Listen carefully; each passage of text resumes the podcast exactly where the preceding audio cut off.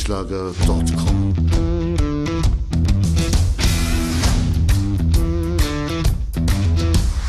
Energie für Körper und Geist. Der Podcast für dich und andere Menschen, die mehr aus ihrem Leben machen wollen. Hier geht es darum, das Beste aus dir herauszuholen. Aus deinem Körper, deiner mentalen Stärke, deiner Ernährung und deinem Lifestyle. Und jetzt viel Spaß mit deinem Gastgeber, Erich Frischenschlager.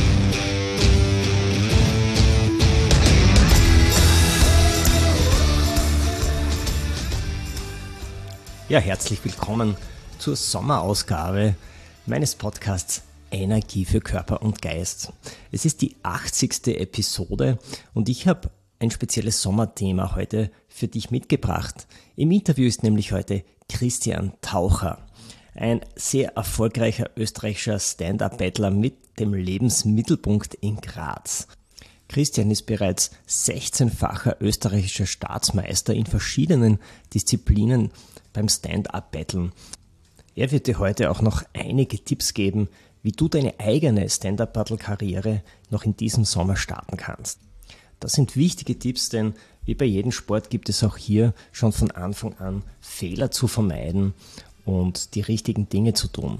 Seine Tipps erstrecken sich vom Themenbogen her über die richtige Materialauswahl, wie man das Material richtig einstellt, wie man richtig beginnt, bis hin zur richtigen Paddeltechnik. Bevor wir aber zum Interview kommen, möchte ich dich einladen, auf meiner Website erichfrischenschlager.com vorbeizuschauen. Dort findest du alle Episoden meines Podcasts, das sind ja inzwischen 80, zu verschiedenen Themen, wie zum Beispiel deinen Körper, wie du am besten trainierst, wie du am besten deine Regeneration vorantreibst. Da gibt es auch Folgen zu deiner mentalen Stärke und viele spannende Interviews mit führenden Experten und Expertinnen. Außerdem findest du alle dazugehörigen Blogartikel und die Shownotes zu allen Podcasts-Episoden und natürlich auch die Live Academy. Die Live Academy ist eine Sammlung von Videokursen, die dich dabei unterstützen, dass du deine Ziele schneller erreichst. Also schau vorbei auf erichfrischenschlager.com. Und jetzt ist es Zeit für unser Interview mit dem 16-fachen österreichischen Stand-up-Paddle-Staatsmeister Christian Taucher und seinen Expertentipps für deine persönliche Stand-up-Paddle-Karriere im Sommer 2022.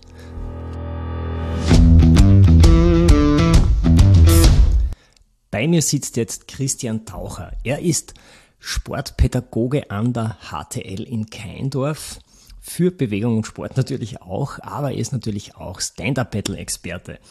Ja, herzlich willkommen Christian. Ich freue mich, dass du da bist und dass wir unser Interview jetzt starten können. Hallo Erich. Christian, für die meisten von uns ist Stand-Up-Battlen ja ein Freizeitvergnügen am See, verbunden mit Spaß und Sonne.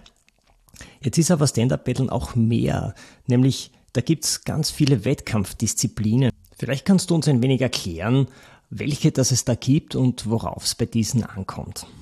Ja, vielen Dank erst einmal, dass ich dabei sein darf und dass ich da sein darf. Äh, die Staatsmeistertitel äh, gibt es in mehreren Disziplinen in Österreich. Das heißt, äh, die kürzeste Distanz ist 200 Meter Sprint, das heißt von A nach B geradeaus 200 Meter Paddeln. Es wird in einem Heat-System gefahren, das heißt, paddeln dann 10 bis 15 Paddler gleichzeitig und die besten fünf zum Beispiel kommen in die nächste Runde, bis es zu einem Finale kommt. Äh, die zweite Disziplin oder zweitlängste Disziplin äh, ist das Technical Race oder Beach Race, wie es auch genannt wird. Äh, das ist die älteste Form des Stand-Up-Paddle-Rennens. Da kommt es so, dass die, dass die Starter gemeinsam meistens am Strand stehen oder am Ufer eines Sees oder eines Flusses, gemeinsam ins Wasser laufen, auf das Sub springen und dann einen technisch schweren Bojenkurs fahren. Und da ist wiederum ein Heat-System bis zu einem Finale und äh, ja, wer dann das Finale gewinnt am Ende oder wer als erster, vor, ähm, als erster durch die Ziellinie läuft, meistens am, am Ufer, der hat dann gewonnen. Und die letzte Disziplin, die äh, in Österreich einen Staatsmeistertitel vergibt, ist das Langdistanzrennen. Das sind Rennen zwischen 10 und 20 Kilometer mit Massenstart. Das heißt, das kann man sich vorstellen ungefähr wie bei einem Marathonlauf oder bei einem, besser gesagt von der Länge her, einem Halbmarathonlauf äh, von der zeitlichen Länge. und da starten alle gemeinsam, so 100 bis zu 1000 Starter, je nachdem was für Rennen. Und man fährt zum Beispiel eine Runde um den See oder eine Strecke von A nach B und wieder zurück am Meer. Also da gibt es verschiedenste Formen. Jetzt bin ich aber schon sehr neugierig, äh, in welcher Disziplin du deine Medaillen geholt hast und wo deine Stärke liegt. Äh, ich habe bereits äh, alle Disziplinen gewonnen in Österreich und mehrfach alle Disziplinen gewonnen. Also da gibt es dann noch ein paar Disziplinen, die keine Staatsmeisterschaftsehren haben, wie zum Beispiel Stand-Up-Paddle Surfen oder Flussabfahrt und solche Sachen, die habe ich auch bereits gewinnen können. 2021 war die Staatsmeisterschaft ja in Graz an der Mur und die hast ja du mit deinem Verein auch ausgerichtet. Im Vorjahr waren wir ja noch mitten in der Corona-Zeit mit allen strengen Maßnahmen. Ja, wie schwierig war es denn für dich und dein Team, diesen Event in Graz umzusetzen?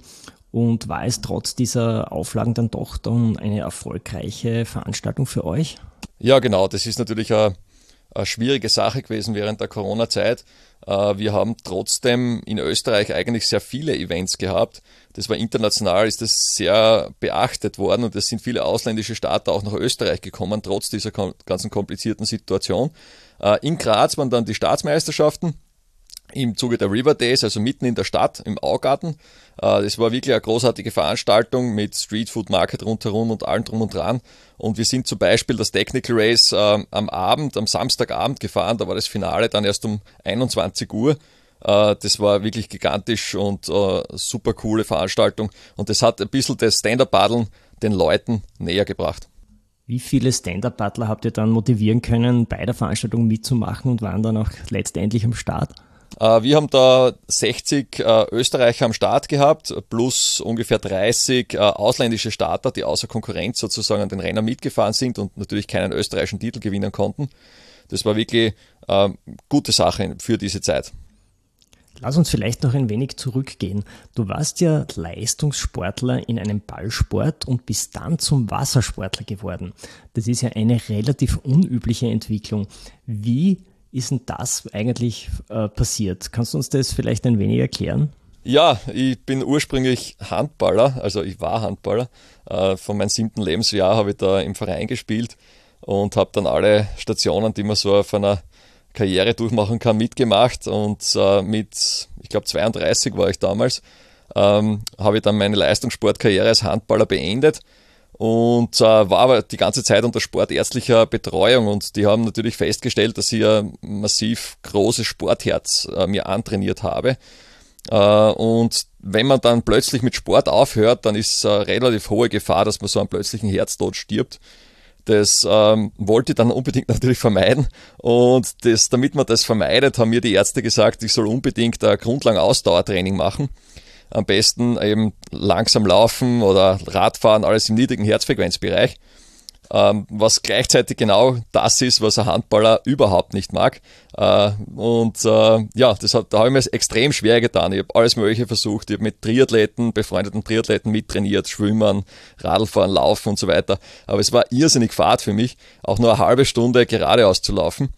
Ähm, ja, und aufgrund dieser Situation bin ich dann eher zufällig beim Stand-Up-Paddeln gelandet, weil das irgendwie eine Bewegung war und ein Sport war, wo ich ohne Probleme mal eine Stunde gemütlich einen Sport machen habe können, ohne mich über zu belasten und auch ohne, dass ich eine, eine hohe Herzfrequenz habe. Und mir ist dabei nicht fad geworden, weil immer was zu tun ist. Man sieht besonders schöne Gegenden und ja, so hat das Ganze begonnen bei mir. Du hast also aus der Not heraus, dein Sportherz in den Griff zu bekommen, eine Tugend gemacht. Abgesehen von diesem medizinischen Grund, was sind denn deine wichtigsten Gründe, die dich faszinieren an diesem Stand-up-Battlesport? Warum du ihn jetzt so intensiv ausübst? Äh, ja, für mich der Übergang war äh, sehr spannend, weil ich habe durch äh, dieses Grundlagen-Ausdauertraining zu Beginn im ersten Jahr, wo ich alles Mögliche versucht habe, habe ich extrem viel Muskelmasse abgebaut. Das heißt, ich habe ungefähr 10 Kilo Muskelmasse abgebaut, die ich mir über die Jahre davor schwerstens auftrainiert habe weil einfach durchs Laufen, Radfahren und so verliert man einfach Muskelmasse, wenn man sie nicht braucht. Das ist ganz normal. durch Stand-Up-Paddeln, das war das erste, was mir wirklich positiv aufgefallen ist, äh, habe ich dann wieder einen Teil der Muskelmasse zurückgewonnen, weil es einfach ein Ganzkörpersport ist. Das heißt, es ist nicht nur was für die Beine, äh, sondern auch sehr stark für den Rumpf und natürlich auch für die Arme. Das heißt, das war das Erste, was, wie gesagt, äh, sehr positiv aufgefallen ist, ein Ganzkörpersport mit äh, noch dazu Stabilisation. Das heißt, ich habe Rückenschmerzen und ähnliche Sachen, die ich davor gehabt habe, waren wie verschwunden auf einmal. Also das ist die erste Sache. Und das zweite ist, ähm, was ich dann bald einmal festgestellt habe, wie ich die ersten Rennen gefahren bin, ist, wenn man ähm, Stand-Up-Paddle trainiert, kann man alle Bereiche abdecken, die so Sport, äh, im Sport vorkommen. Das heißt, ich kann Grundlagenausdauer paddeln, auch wenn ich nicht laufen kann im Grundlagenausdauerbereich. Ich kann aber auch extrem harte Intervalle paddeln zum Beispiel. Äh, das ist ähnlich wie wenn ich eben an, im, im, Laufen einen Sprint mache oder im Radfahren eine Bergsprints äh, einbaue ins Training. Das heißt, ich habe die komplette Bandbreite vom Sport, die man sich vorstellen kann und das alles in einem sehr einfachen Sport Stand-Up-Paddeln. Stand-Up-Paddeln ist also ein sehr umfassendes Training, sowohl für die Muskulatur als auch für alle Arten der Ausdauer. Das leitet auch schon ein wenig über zum nächsten Thema. Ich wollte dir nämlich einige Infos entlocken, wie du so trainierst äh, und wie du dich so fit hältst. Hast du da einige Geheimnisse, die du vielleicht unseren Hörerinnen und Hörern weitergeben kannst? Ja, das ist eine sehr spannende Sache, weil beim Stand-Up-Paddeln, das war vor einigen Jahren noch nicht so professionalisiert und deswegen bin ich dann wahrscheinlich auch so konkurrenzfähig geworden, weil ich habe natürlich als Sportwissenschaftler äh, mir da Gedanken drüber gemacht, äh, wie kann ich mich da selbst besser machen äh, und habe dadurch auch äh, strukturierte Trainings und so weiter quasi neu erfunden, aus anderen Sportarten natürlich abgeschaut, versucht äh, zu vergleichen, was ist schon da, was kann ich anpassen. Ähm, was als erstes auffällt, ist beim Stand-Up-Paddeln, dass es eine sehr kraftlastige Sportart ist. Es ist ein bisschen vergleichbar mit Langlaufen. Ähm, das heißt, äh, Krafttraining schadet auf jeden Fall nicht und äh, wird von mir auch gemacht. Ähm, machen mittlerweile aber auch Triathleten und andere Sportler. Das heißt, das ist so Standard, muss man sagen, im, in der Wettkampfvorbereitung. Äh, dann kommt dazu, äh, dass sie natürlich äh, im High-Intensity-Bereich stark arbeitet. Das heißt, es gibt recht viele Intervalle, vor allem jetzt in der Vorbereitung auf der Wettkampfsaison oder in der Wettkampfsaison, um die VO2 Max auch oben zu halten. Ähm, ja, und jetzt aktuell bin ich gerade zu einer Zwischensaison quasi, die ersten Rennen schon hinter mir äh, und jetzt am Wochenende fahre ich nach Budapest. Jetzt äh, geht es mehr darum, dass ich die Form erhalte. Das heißt, ich fahre längere Intervalle, zum Beispiel fünf Minuten, sieben Minuten, äh, mit wenig, relativ wenig Pause dazwischen. Wenn du jetzt begleitendes Krafttraining machst, trainierst du da ausschließlich Oberkörper oder ähm, trainierst du da die Beine auch mit? Äh, es ist natürlich alles mit dabei. Ähm, die Beine haben eine ganz große, spielen eine ganz große Rolle beim Stand-Up-Paddeln, weil ich natürlich die Kraft, die ich über die Arme und das, also zuerst das Paddel, dann die Arme, den Rumpf auf das Board übertragen muss, da sind die Beine ganz äh, entscheidend. Das ist eben, wie gesagt, vergleichbar mit Langlaufen bei uns. Äh, jeder weiß, der schon mal auf den Langlaufskiern gestanden ist, normalerweise äh, werden die Beine als erstes müde, äh, dass ich dann nicht mehr ordentlich äh, skaten oder, oder klassischen ordentlichen Abdruck zusammenbringe. Ähnlich ist es beim Stand-Up-Paddeln. Das heißt, die Beine spielen da eine große Rolle und äh, werden erstens einmal mittrainiert beim Paddeln und sind auch in der Vorbereitung mit Kniebeugen, mit äh, allen möglichen äh, Übungen äh, natürlich stark belastet. Das heißt, die Beine sollten unbedingt mittrainiert werden. Christian, welche Tipps würdest du unseren Hörerinnen und Hörern geben, wenn sie jetzt in diesem Sommer mit dem Stand-Up-Paddeln beginnen möchten? Wie sollte man dann am besten vorgehen? Ähm, ja, am besten beginnen ist immer, wenn man äh, sie an irgendeinem Profi hält, als zu Beginn, dass man wenigstens die absoluten Basics einmal äh, gezeigt bekommt. Leider Gottes gibt es da noch nicht so viele äh, und äh, da muss man dann wirklich zu den Vereinen gehen, ähm, weil in diesen Verleihstationen da oft einfach nur eben das Material hergegeben wird. Äh, wenn man sich selbst fortbilden will und einfach die Basics sich anschauen will, gibt es einiges im Internet dazu, auf YouTube und so weiter. Äh, es ist grundsätzlich nicht so schwer. Ähm, es geht eigentlich wirklich nur darum, dass man, dass man eben das Badel richtig herumhält, dass man äh, den Badelschlag nicht zu weit zurück macht, weil man sonst das Wasser aufhebt äh, und dass man das Badel vor allem, und das sieht man sehr oft, wirklich ins Wasser hineinsteckt, bevor man anzieht. Da gehen wir jetzt ein wenig tiefer in die Materie, legen wir den Spot vielleicht ein wenig auf das Material. Die Kraftübertragung vom Stand-Up-Paddler ins Wasser passiert ja mit dem Paddel. Was muss man denn beachten, wenn man in einen Shop geht und ein Paddel kaufen möchte? Äh, beim Paddel ist grundsätzlich wichtig, dass das Material, also dass es schwimmt, das ist einmal ganz wichtig. Da gibt es aber einige, die zum Beispiel äh, aus Aluminium sind und dann nicht schwimmen. Das heißt, das wäre einmal eine wichtige Grundvoraussetzung. Und dann ist es so, dass die, dass die Badel, äh, je besser sie sind oder je teurer sie auch sind, dann im Endeffekt, desto steifer sind sie normalerweise und leichter sind sie. Das heißt, ähm, ich schaue, dass ich einigermaßen gutes Badel habe äh, wenn ich das dann habe, dann stelle ich das ähm, zu Beginn ein bisschen länger ein, also so ungefähr 15 cm äh, über meine Körpergröße. Und wenn ich dann besser paddel, dann bin ich etwas mehr in den Knien. Das heißt, ich, bin ein bisschen tiefer vom Schwerpunkt und mache dann mein Paddel oder stelle mein Paddel dann kürzer ein. Und ja, das geht dann bis auf ungefähr Kopfhöhe oder sogar ein, zwei Zentimeter unter Kopfhöhe im Profibereich. Vom Material her hast du gesagt, Aluminiumpaddel, die gehen teilweise unter und schwimmen nicht. Ein Paddel soll ja möglichst steif sein und sich nicht verbiegen. Ich denke, Carbon ist da die erste Wahl für einen Stand-Up-Paddler, oder? Genau, also das Material äh, Carbon ist wie in den meisten Sportarten natürlich Standard im Profibereich ähm, ist in verschiedensten Kombinationen mit Glasfaser auch leistbar. Da kostet das Paddel dann nur mehr die Hälfte, äh, wenn es dann 30, 40, 50 Prozent aus Glasfaser mit dabei ist. Das hat dann ein paar Gramm mehr. Das Paddel ist im Hobbybereich überhaupt nicht entscheidend. Äh, wichtig ist nur eben, wie gesagt, dass, es, dass der Schaft äh, einigermaßen steif ist, äh, weil sonst verwindet sich der äh, Schaft beim Paddeln sehr stark und äh, ja, ich komme dann halt nicht richtig vorwärts. Du hast ja vorhin den Vergleich mit dem Langlaufen gebracht und ich denke, beim Thema Paddel ist das ähnlich. Beim Langlaufen äh, denkt man am Anfang auch nicht, dass der Stock so eine immense Auswirkung auf den Sport hat, weil man das ja beim Skifahren so gewohnt ist. Da sind die Stöcke auch nicht so wichtig. Aber ähnlich wie beim Stand-Up-Paddeln haben die natürlich eine enorme Auswirkung. Und das Paddel eben beim Stand-Up-Paddeln auch. Ganz genau. Also beim Stand-Up-Paddeln gibt es ja nicht viel Material, äh, das, man, das man berücksichtigen muss. Man hat ein Paddel, man hat ein Board und dann eine Finne. Ähm, und das war es eigentlich schon.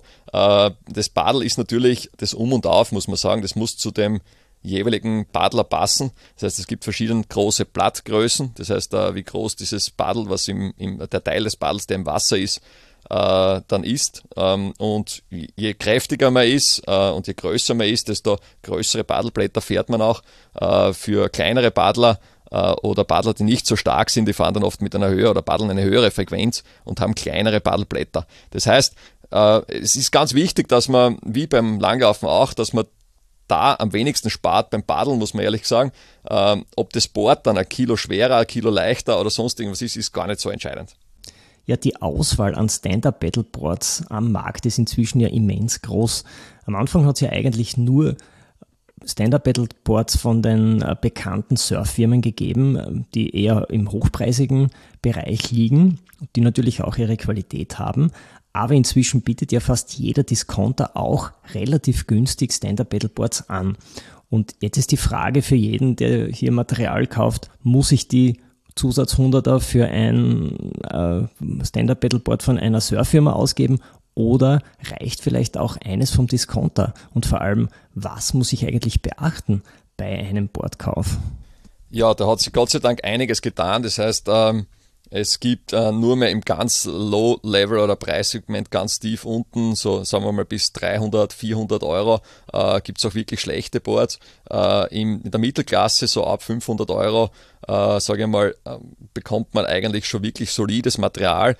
Und es ist so wie bei den meisten äh, Sportarten mittlerweile, ähm, der Unterschied dann zwischen einem, sage ich mal, 600 Euro teuren Board und einem 1000 Euro teuren Board, äh, der ist nicht mehr so groß. Ja? Also ich kann wirklich an jeden dazu raten, kauft keine ganz billigen Boards, kauft ein Mittelklasse-Board äh, und da werdet sicher zufrieden sein. Es gibt ja auch verschiedenste Shapes bzw. Formen von Boards, eher rundlichere und eher spitzere Boards. Und auch von der Länge her unterscheiden sie sich wenn man Kilometer macht, also Flüsse befährt oder andere äh, Distanzen überwindet, dann braucht man eher wahrscheinlich ein schmäleres und längeres, spitzeres Board. Wenn man jetzt aber bloß Spaß am See haben möchte und ein wenig herumplanschen will, dann wird auch ein rundlicheres reichen. Gibst du mir da recht? Ganz genau, richtig erkannt. Also die jeder, der das schon mal ausprobiert hat, der kennt das. Wenn die Boards äh, sehr kurz sind, dann fahren sie sehr viele Kurven. Das heißt, äh, man kann also einen schlechteren Geradeauslauf. Äh, wenn sie vorne nicht spitz sind, dann schiebt man immer fort eine Welle vor sich her. Das heißt, das bremst extrem. Äh, deswegen grundsätzlich gilt, Länge läuft. Je länger ein Board ist, desto besser, muss man sagen. Und die Breite sollte angepasst sein an die, an die Skills, die man hat, also an das Können, das man hat. Je schmäler ein Board ist, desto schwieriger ist natürlich drauf zu stehen. Äh, für die meisten Sportler ist es allerdings noch ein bisschen üben überhaupt kein Problem mehr, dass man ein schmäleres wählt. Ich hatte vor kurzem ja die Möglichkeit, dein Wettkampfboard zu testen am See. Das ist natürlich ein richtiges Wettkampfgerät mit einem äh, sehr stabilen Geradeauslauf, sehr schmal und ich nehme an mit einem sehr hohen Carbonanteil, also auch nicht aufblasbar, sondern ein hartes Board. Schwierig zu transportieren, weil es ja über vier Meter ist, aber mit einem tollen Laufeigenschaften. Kannst du uns vielleicht kurz die Unterschiede erklären? Was muss ein Hobbyboard gut können und was braucht nur ein Wettkampfboard zu können? Ja, also Profi-Subs sozusagen äh, sind einmal grundsätzlich äh, aus, aus irgendeinem harten Material, das heißt entweder aus äh, Carbon im High-End-Bereich oder aus Mischungen Carbon, Glasfaser äh, oder teilweise sogar aus Holz, aber das ist dann, äh, gibt es selten, muss man auch sagen. Äh, und das unterscheidet einmal von der, vom Material. Ähm, dann sind die Boards, die Länge ist genormt, das heißt 14 Fuß, 4,28 Meter ist die Maximallänge, die ein Board im Wettkampf haben darf. Das sind auch alle 4,28 Meter lang, weil das natürlich ein Nachteil wäre, wenn sie kürzer wären. Und dann gibt es verschiedene Breiten und verschiedene Formen dieser Boards. Ähm, das unterscheidet natürlich äh, je nachdem, auf was für ein Gewässer ich fahre, was für Bedingungen ich habe. Äh, ich möchte ein schmales, möglichst schnelles Board mit einer spitzen Nase, sowas, was du ausprobiert hast, auf einem ruhigen See fahren, wenn ich die Skills habe dazu und äh, wenn ich am Meer fahre oder in Wellen, dann kann ich auf dem Board nicht stehen und, und dann brauche ich eins, das äh, ein bisschen mehr Rock hat. Das heißt, das ist vorne und hinten mehr aufgebogen, äh, das ein bisschen mehr Volumen hat. Das heißt, das ist meistens breiter und hat eine, eine breitere und dickere Nose, also Nase. Äh, und das gleitet dann über die Wellen und da kann man dann trotzdem stabil paddeln. Ja, die Unterschiede zwischen deinem Carbonboard und meinem aufblasbaren sind schon gewaltig, obwohl meins auch von der Qualität eigentlich sehr gut ist. Ich bin Gott sei Dank nicht runtergefallen, aber es äh, ist doch erheblich schwieriger, oben ähm, zu stehen und das Gleichgewicht zu halten. Kommen wir vielleicht ein wenig noch zur Paddeltechnik. Du hast ja vorher erwähnt, dass viele Anfänger äh, die Technik genau verkehrt herum machen und die Verleiher eigentlich die Technik nicht richtig erklären. Wie sollten unsere Hörerinnen und Hörer jetzt den ersten Paddelschlag richtig ausführen? Ja, also grundsätzlich, wie gesagt, ist, äh, ist Stand-Up-Paddeln eine sehr einfache Sportart, muss man sagen. Ähm, Im Detail natürlich nicht, aber, aber grundsätzlich äh, kann sich jeder mal schnell draufstellen und auch mit einem Profiboard fahren. Das ist nicht so selbstverständlich, wenn man sich denkt, wie es in anderen Sportarten ist. Da kann man oft mit Profimaterial nicht umgehen. Aber grundsätzlich äh, ist die, die Einstiegshürde echt extrem niedrig. Und so ist es auch bei der Technik. Das heißt, wenn ich mich vorwärts bewege, mache ich schon was richtig. Ja, also ich, da ist schon mal nicht ganz falsch. Ähm, Im Detail ist es dann so, dass äh, die Technik so aussieht, dass man dass der tiefste Punkt des Schwerpunkts, also der tiefste ähm, Punkt des Körpers, wo ich in den Knien bin, ist, wenn ich vorne das Badel einsteche. Das heißt, wenn ich ganz vorne und möglichst weit vorne das Badel in das Wasser hineinsteche. Und dann ziehe ich an und ich ziehe mich sozusagen mit dem Board am Badel nach vorne und in die aufrechte Position. Das heißt, das wird oft genau andersherum gemacht von Anfängern. Das heißt, die ähm, stechen dann vorne nicht richtig ein, stehen ganz aufrecht und lehnen sich dann oder fallen auf das Paddel drauf. Das heißt, äh, dann bekomme ich es aber im hinteren Bereich, wenn ich es wieder rausziehen will, bekomme ich dann das Paddel nicht mehr raus, weil dort bin ich dann ganz klein. Das heißt, der Tipp ist der, äh, geht's in die Knie, stecht's dann ein und richtet euch auf mit Hilfe des Paddels und schiebt dabei das Board nach vorne. Das heißt, jeder Paddelschlag ist eigentlich eine kleine Kniebeuge. Ich beginne unten und gehe dann mit dem Paddelzug hoch. Sehr cool. Da komme ich bei einer Ausfahrt auf eine relativ hohe Anzahl von Kniebeugen. Und wenn man das jetzt richtig macht, wie weit zieht man dann das Paddel eigentlich zurück? Äh, das Paddel zieht man circa bis auf die Beinhöhe, also wo ich stehe, auf die Fußhöhe ähm, zurück, weil wenn ich es weiter zurückziehe als zu den äh, Beinen, dann äh, habe ich einen schlechten Winkel im Wasser. Das heißt, das Paddelblatt zeigt dann nicht mehr im rechten Winkel zu meiner Vortriebsrichtung, das heißt nach vorne oder hinten, sondern ich hebe sozusagen das Wasser auf und äh, habe dann nur mehr ganz wenig Vortrieb. Das ist eigentlich das Entscheidende, dass ich dort dann schon mit dem Padelschlag fertig bin. Nichtsdestotrotz sollte der Padelschlag möglichst lange sein und so das bekomme ich nur hin, wenn ich möglichst weit vorne das Paddel schon in das Wasser hineinsteche und dann wieder eben bei den Beinen heraushole. Ja, wenn man Anfängern zusieht, dann stimmt das wirklich, die stehen komplett aufrecht und arbeiten eigentlich nur mit den Armen. Aber das Gegenteil ist richtig, die Arme sind, sollten ja eigentlich steif sein und die, der Vortrieb oder der Battelschlag soll ja aus dem Rumpf herauskommen. Ganz genau, ganz genau, Erich. Also du bist eh da äh, schon Profi und hast das schon ausprobiert, wenn wir jetzt zusammen paddeln. Also die, die Sache ist die, dass, da, dass, das, dass die Arme beziehungsweise der Bizeps, äh, Trizeps und so weiter, also die, die, die Armmuskulatur ist eigentlich das schwächste Glied in der ganzen Geschichte. Der Rumpf äh, ist viel leistungsfähiger. Deswegen paddeln äh, wir Paddler im, vor allem Wettkampf oder wenn man auch Touren macht, äh, sehr stark aus, dem, aus der Körpermitte und möglichst wenig aus den Armen. Ja, für alle, die jetzt interessiert sind, die richtige Paddeltechnik zu lernen und sich die Tipps von Christian persönlich abzuholen, die Pädagogische Hochschule Steiermark bietet im September eine Fortbildung an mit ihm auf der Mur. Allerdings ist das eine Fortbildung für Pädagoginnen an Schulen und es, wir haben auch schon sehr viele Anmeldungen dafür. Aber noch eine Frage, Christian. Gibt es denn außer dem Basisschlag ähm, am Stand-Up-Battleboard vielleicht noch andere wichtige Paddeltechniken, die wir hier besprechen müssten und die vielleicht auch hier über das Format Podcast rüberkommen, ohne dass man hier eine Videoanleitung dazu sieht? Ja, also grundsätzlich ist es so, ähm, wie gesagt, beim Paddeln kommt man mit dem einen Schlag ganz gut grundsätzlich aus. Äh, in der Wettkampfform, beziehungsweise auch für Fortgeschrittene dann bei Touren, äh, kann man das Paddel verkürzen, indem man nicht oben auf den Griff greift, sondern äh, mit der oberen Hand an den Schaft. Dadurch äh, habe ich eine noch tiefere Position am Brett. Das heißt, mein Schwerpunkt ist noch weiter unten. Ich muss mehr in die Knie gehen, habe natürlich mehr Kraft dadurch, ist natürlich aber auch deutlich anstrengender. Dieser Schlag wird dann Tomahawk oder auch Chokestroke genannt, weil ich das Paddel würge, Chokestroke.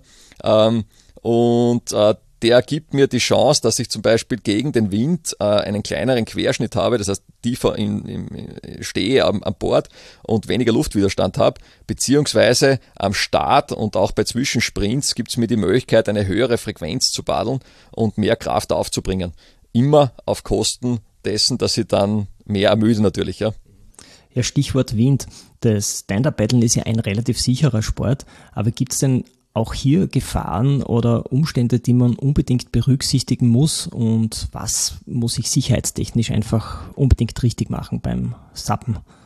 Äh, Stand-Up-Paddeln ist ein wirklich ungefährlicher Sport an sich, also man kann sich kaum verletzen gibt auch kaum Verletzungen, muss man sagen. Also auch wenn man sehr viel trainiert, so wie ich zum Beispiel oder andere äh, Stand-Up-Adler, äh, gibt es kaum äh, Verletzungen oder Überlastungen. Äh, problematisch wird's, äh, wenn die Wetterbedingungen nicht funktionieren, beziehungsweise das Gewässer unterschätzt wird. Das heißt, am Meer oder auf größeren Seen äh, ist es so, dass der Wind eine Riesenrolle spielt.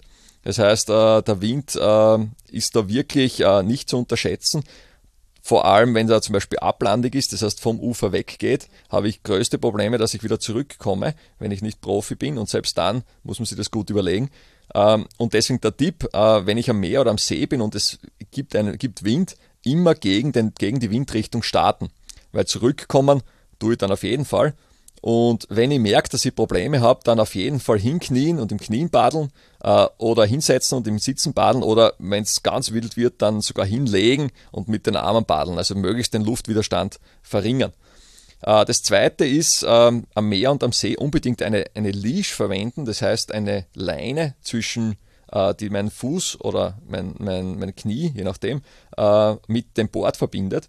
Das ist nämlich die Lebensversicherung sozusagen, dass wenn ich reinfalle, das Board nicht eine Luftmatratze, wie wir es alle kennen, aus dem Urlaub, davonfliegt und nie mehr einzuholen ist am Meer oder am großen See.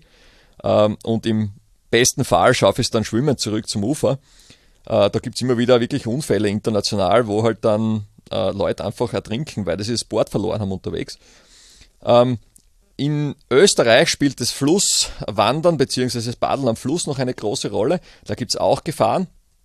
Und die sind ein bisschen konträr zu dem am Meer, ähm, weil äh, da zum Beispiel am Fluss, sobald es äh, Fließgeschwindigkeit gibt, eine Leash, also diese Leine, von der ich gerade gesprochen habe, eine Falle sein kann, eine tödliche Falle sein kann. Weil wenn ich da hineinfalle äh, und an einem Baum zum Beispiel oder einem Stein hängen bleibe mit dieser Leine, dann zieht es mich unter Wasser und dann gibt es wirklich äh, Unfälle damit, dass die Leute dann nicht mehr auftauchen. Das heißt, äh, die Grundregel gilt, am Meer, am See eine Leash verwenden, also eine Leine verwenden zu verbinden, am Fluss die Leine bitte weglassen, weil normalerweise die Flüsse auch nicht so breit sind, dass man nicht einmal ans Ufer kommt. Und ganz wichtig auch am Fluss, wenn man die Fließgeschwindigkeit schwer einschätzen kann, äh, immer gegen die Strömung starten, ähnlich wie beim Wind. Ja, die Sicherheit ist wie bei jedem Sport, auch beim Sappen, das oberste Gebot, damit der Spaßfaktor hoch bleibt und vor allem keine Verletzungen passieren. Christian, du hast jetzt auch unter Beweis gestellt, dass die internationale Community der Stand-Up Battleboarder sehr gut funktioniert. Und du hast nämlich einen 16-jährigen Kollegen aus der Ukraine nach Österreich geholt, mit dem du jetzt sogar zusammen trainierst. Das war erst vor ganz kurzer Zeit. Das ist nämlich zusammengefallen mit unserem ersten Interviewtermin, den wir dann verschieben mussten. Aber mir hat die Geschichte unheimlich imponiert und auch, ich habe sie auch sehr berührend gefunden. Vielleicht magst du sie auch unseren Hörerinnen und Hörern kurz erzählen. Äh, die Situation war, dass äh, der ukrainische Stand-Up-Paddle-Verbandspräsident mich kontaktiert hat, mich gefragt hat, ob ich irgendwo in Europa jemanden kenne, der einen jungen Nationalteam-Paddler aufnehmen würde äh, und dem helfen würde äh, zu trainieren, weil der sitzt seit drei Monaten im Luftschutzbunker in der Nähe von Odessa und ihm ist nicht erlaubt, draußen irgendeinen Sport zu machen. Und äh, ja, ich habe das dann mit meiner Frau besprochen und wir haben das dann wirklich recht kurzfristig oder sehr kurzfristig entschieden, dass wir ihm zumindest anbieten, äh, dass, er, dass wir ihn aufnehmen können, dass er bei uns wohnen kann. Und das ist wirklich extrem schnell dann gegangen. Also das war vor dem Wochenende, war dieses Gespräch. Äh, dann haben wir schon den Termin ausgemacht und am Dienstag ähm, äh, bin ich dann nach Ungarn gefahren, an die ukrainische Grenze und habe den äh, 16-jährigen Damodara dann dort abgeholt. Das war deswegen notwendig, weil ich äh, dort unterschreiben habe müssen, dass ich ihn natürlich äh, in ein sicheres Land bringe und dort auch anmelde, weil der wäre ja sonst gar nicht rauskommen aus, dem, aus der Ukraine. Ja, und jetzt ist er bei uns, äh, super Bursche, ein sehr, sehr guter Paddler natürlich auch. Er hat gerade sein Schuljahr beendet online äh, in der Ukraine und trainiert mit mir jeden Tag, fährt mit mir mit auf Events, so wie jetzt am kommenden Woche eben nach, nach Budapest, da fahren wir zusammen hin, äh, nehmen dann dort teil. Und der gehört äh, zu den besten 16-jährigen Stand-Up-Paddlern auf der Welt und ist äh, total äh, angenehmer und äh, feiner Kollege. Ja. Ja, diese Geschichte braucht, glaube ich, keinen Kommentar. Die spricht für sich selbst. Ist einfach unglaublich, was du da gemacht hast, Christian. Eine abschließende Frage noch. Ähm, jede Sportart, wie auch das Sappen, das schlebt natürlich von der körperlichen Stärke. Hast du aber auch spezielle mentale Techniken, die du trainierst, damit du im Wettkampf so performen kannst? Oder liegt dir das einfach und du brauchst dir darüber gar keine Gedanken zu machen? Ja, da bin ich ja durch das Handballspiel durch eine recht äh, eine harte Schule gegangen, muss man sagen. Ja, also jeder, der Handball kennt, weiß, dass da mental extrem viel läuft, auch innerhalb von einem Spiel. Es ist ein sehr aggressiver Sport und man hat ständige Zweikämpfe, auch im Training. Das heißt, man, hat, man verliert und gewinnt jeden Training mehrmals, ja, äh, hat verschiedenste Situationen, die man lösen muss. Äh, das hat mir extrem geholfen, wie ich ins Stand-Up-Paddle eingestiegen bin. Gibt sehr viele Leute, die aus zum Beispiel aus dem Triathlon kommen oder aus dem Langlauf oder ähnlichen Sportarten, die dort Quereinsteiger sind im Stand-Up-Paddeln, die aber einfach diese massive Wettkampferfahrung gar nicht haben, wie, die wie ich sie habe. Und diese Zweikämpfe oder Fahren in Gruppen zum Beispiel, was oft vorkommt beim Stand-Up-Paddeln, das ist für mich mental überhaupt kein Problem. Ja, also ich sehe das total locker. Äh, und ich lasse mich da auch nicht, es gibt dann oft Diskussionen am Wasser oder keine Ahnung, da wird schon mal ein bisschen rauer Umgangston geführt. Das ist aber alles äh, total harmlos gegen das, was ich schon erlebt habe. Äh, ja, und ich bin wahrscheinlich einfach grundsätzlich immer schon ein bisschen ein Wettkampfsportler gewesen. Das heißt, im Zweifelsfall weiß ich, dass ich äh, einfach im Wettkampf um ein paar Prozent besser bin als im Training. Und das, deswegen habe ich bis jetzt noch kein, wie soll man sagen, kein Bedürfnis gehabt, dass ich extra arbeite in irgendwelchen mentalen Bereichen. Ja, lieber Christian, bist du der Meinung, ich habe eh schon alle wichtigen Fragen gestellt über das Thema Stand-Up-Battleboarden oder hast du noch eine Botschaft oder eine Message oder eine Info, die du vielleicht unseren Hörerinnen und Hörern noch mitgeben möchtest? Wenn ja, dann ist jetzt der richtige Zeitpunkt dazu. Ja, ich möchte euch alle einladen, dass ihr Stand-Up-Paddeln geht. Äh, Probiert es wirklich aus. Ähm, es ist ein, wirklich ein schöner, äh, lebensbegleitender Sport. Äh, es hält euch fit. Äh, es hält euch gesund und das kann man nicht von vielen Sportarten sagen im höheren Alter, sagen wir mal so. Ja. Ähm, das heißt, ähm, wie gesagt, es hat einfach den, das Potenzial, dass es der Volkssport äh, wird, der Ganzjahresvolkssport wird, auch in Österreich. International ist es ja eh schon so, ähm, aber auch in Österreich hat es immer riesiges Potenzial.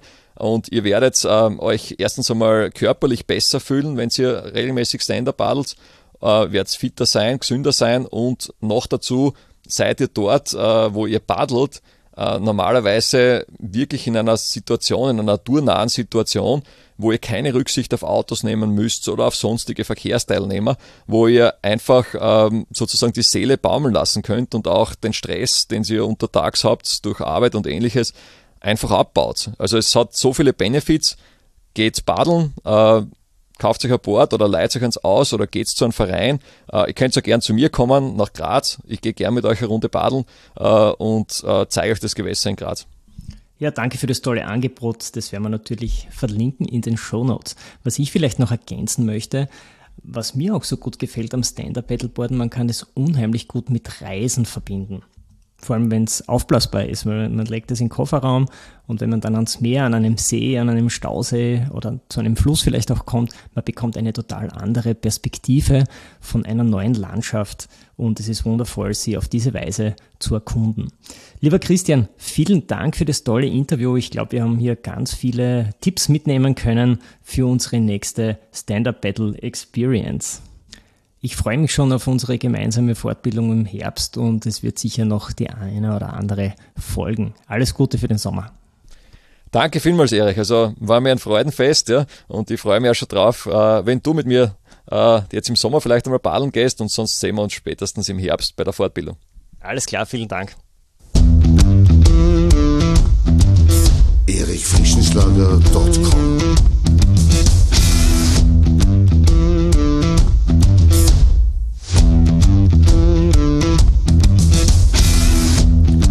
Wenn du nach dieser spannenden Folge mehr willst, dann abonniere meinen Podcast auf iTunes oder Spotify. Oder du besuchst mich auf meiner Website erichfrischenschlager.com.